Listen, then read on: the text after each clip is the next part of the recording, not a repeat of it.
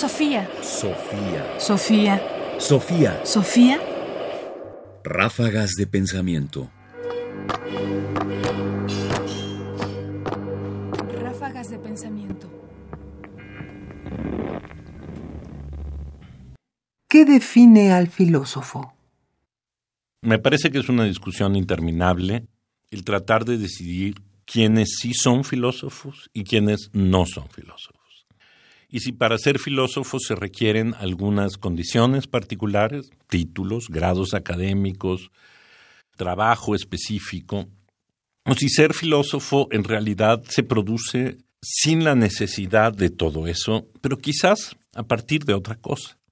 Escuchemos la posición de Michel Onfray, filósofo francés contemporáneo, en su manifiesto para una universidad popular, en la que da una idea muy interesante de cómo poder distinguir a un filósofo de todos los demás.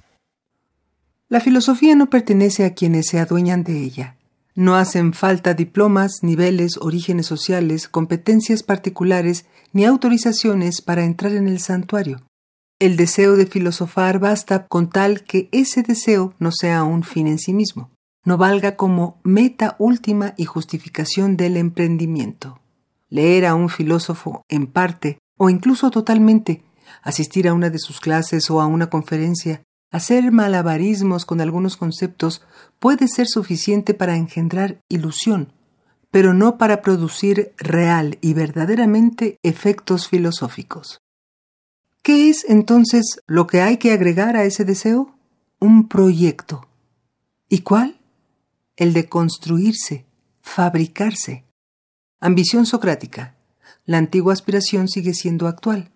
Parte de sí mismo, bloque de mármol informe, materia inerte sin ninguna voluntad lo informa, y luego, parcialmente, modestamente, tranquilamente, con paciencia, sin precipitación, encaminarse hacia una mayor perfección. Convertirse en algo, luego en alguien y por último en sí mismo. El deseo se sostiene, vale, cuenta y pesa si da lugar al placer de hacerse paso a paso, de elaborar un proyecto y de construir, hasta donde se pueda, una identidad que se sostenga. Michel Onfray La comunidad filosófica. Manifiesto por una universidad popular. Es claro que Onfray no cree que la educación universitaria, la obtención de grados y títulos, sea precisamente la que defina el filosofar. El filósofo, en todo caso, es en primer lugar alguien que desee filosofar y que esté dispuesto, por lo tanto, a trabajar filosóficamente. Pero no solo esto, y aquí la idea que me parece más rica y más interesante de lo propuesto por un fray. Tiene que tener un proyecto. Y este proyecto tiene que ser un proyecto de vida. Es decir, no hay un filósofo que al mismo tiempo no haya decidido por sí mismo llevar una suerte de vida filosófica.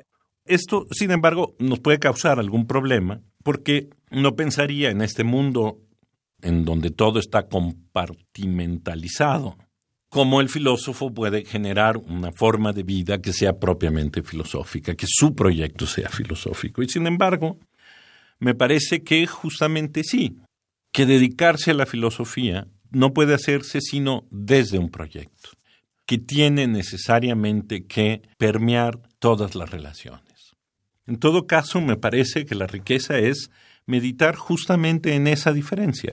El filósofo no solo es aquel que desea filosofar, sino es aquel que construye, desde su deseo de filosofar, un proyecto vital. Sofía. Sofía. Sofía. Sofía. Radio UNAM presentó Ráfagas de Pensamiento. Más información en la página ernestopriani.com. Busca el podcast en www.radiopodcast.unam.mx diagonal podcast. Comentarios: Ernesto Priani Saizó.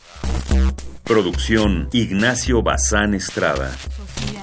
Sofía.